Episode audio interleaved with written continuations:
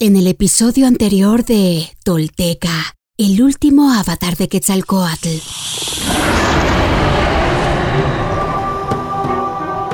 Por el camino de los saberes profano e iniciático, guía Topiltzin a los suyos, a los que en Cholula le escuchan, pero también a todos aquellos que oyen resonar su voz por toda la tierra nagua y la tierra roja. Los que le aman y siguen ciegamente son abrazados por su bondad y sabiduría, pero son más importantes para él los que lo odian, los que le temen y guardan resentimientos, los que están perdidos en sus propios abismos, porque para ellos tiene el penitente una flor especial, fragante de esperanza.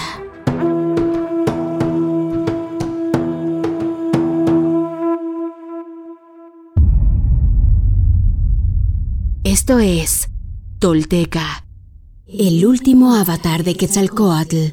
Todo esto sucedió y los textos y códices dan cuenta de ello. Estos son hechos reales. Quienes logran desentrañar en sí mismos el secreto del todo se vuelven personas espejo, rostro y corazón reflejamos todos como herederos de la náhuac.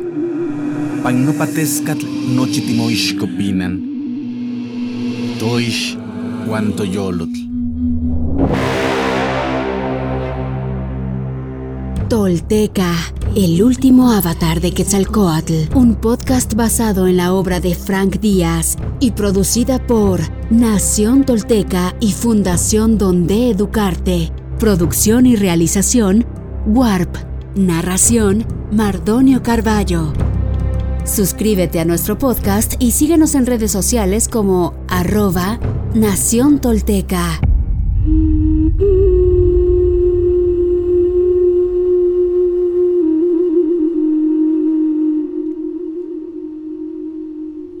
El borracho.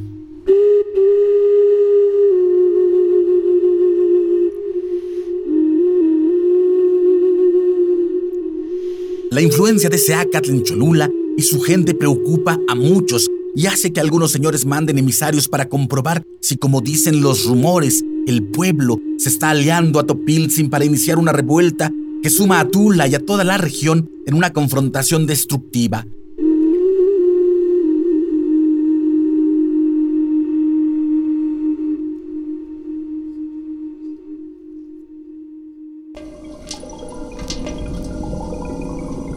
Huemac no concilia el sueño, creando amenazas que solo viven en su cabeza. En su cabeza.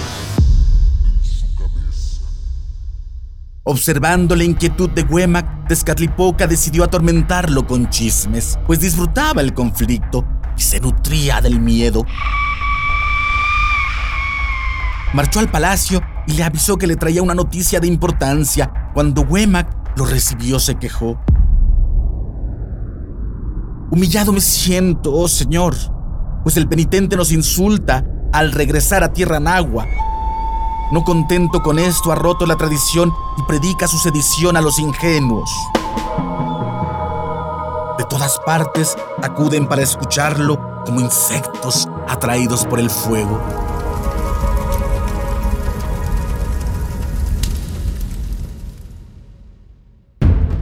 Sacó de su morral una hoja de papel y la extendió a Huemac. Nuestros comerciantes me envían este informe. Aseguran que ya le siguen 8.000 personas. Permitirás que su grupo continúe creciendo. Huemac observó el informe por un momento y comentó. Para arrestarlo, tendría que violar la santidad de Cholula y acarrearía la maldición del cielo sobre mí y sobre mis descendientes para siempre. Tienes razón, concedió Tezcatlipoca. Pero si no restablecemos pronto nuestro honor, después será imposible hacerlo. Tras decir esto, se despidió con una reverencia.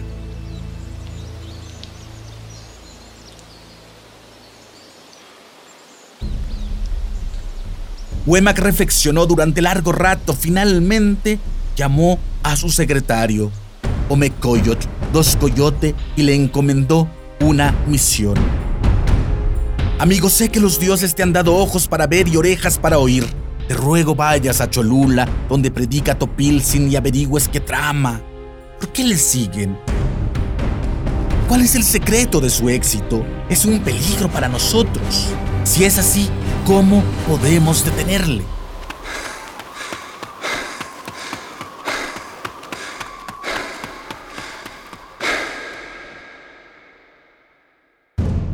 Llegó Mecoyo Tlacholula en el penúltimo día de la semana y se hospedó en la casa que mantenía Tula como embajada. Al día siguiente se dirigió solo y con ropas humildes al patio del gran templo y se mezcló entre la multitud que esperaba a Seacat, confiado en no ser reconocido. A la hora de pedernal llegó Seacat con sus consejeros, subió al saliente del muro donde acostumbraba hablar y transmitió a la multitud lo que el cielo le inspiraba. Entonces percibió contaminación en el grupo y advirtió.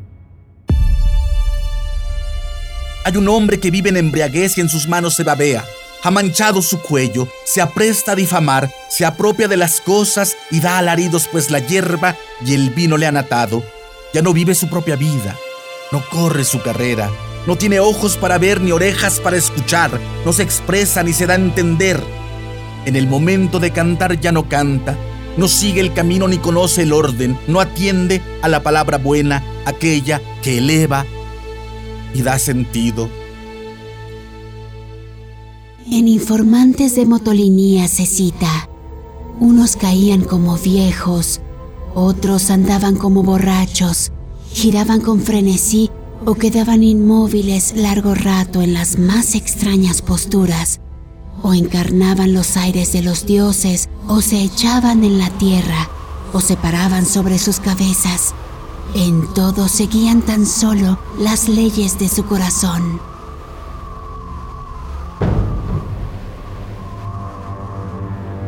Solitario y sin reflexión vive, continuamente inquieto, cayendo de repente desgarrado, revolcándose en su inmundicia.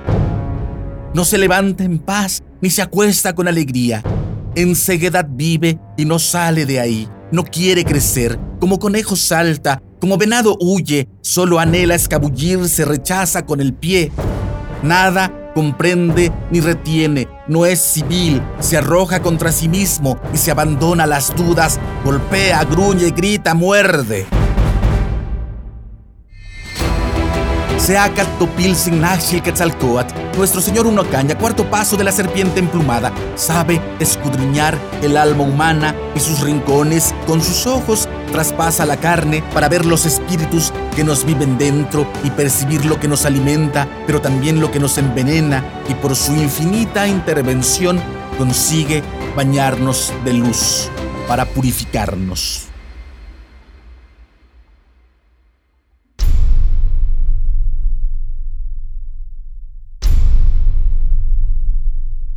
Hoy me pongo de pie, firme sobre la tierra. Al reconocerme reconecto, orgulloso con mi maravilloso pasado. Dejo atrás la mentira, las falsas creencias y la vergüenza que me fueron impuestas. Sí, estoy listo para tomar mi destino. Hoy, después de mil años, he despertado. Soy espíritu tolteca que jamás fue conquistado. Hoy reconecto contigo, Anáhuac, nuestro verdadero grandioso y milenario origen para que desde ahí, unido con mis hermanos toltecas, caminemos erguidos en el presente y hacia el futuro que forjaremos. En mis manos tomo conocer y morar en la sagrada filosofía tolteca, tesoro de la humanidad, que hoy regresa y devela su legado. Un camino para despertar y evolucionar en un mundo que se ha quedado sin imaginación ni respuestas.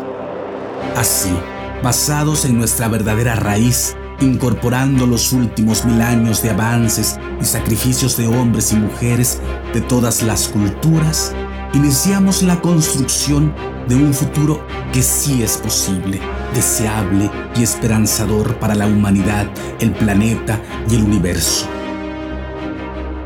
Sí, soy sagrado. Sí, soy tolteca. Sí, soy sagrado, soy sagrado, soy tolteca. He despertado y desde mi vulnerabilidad descubro mi verdadero poder. Una vez más, mi corazón brilla en el horizonte.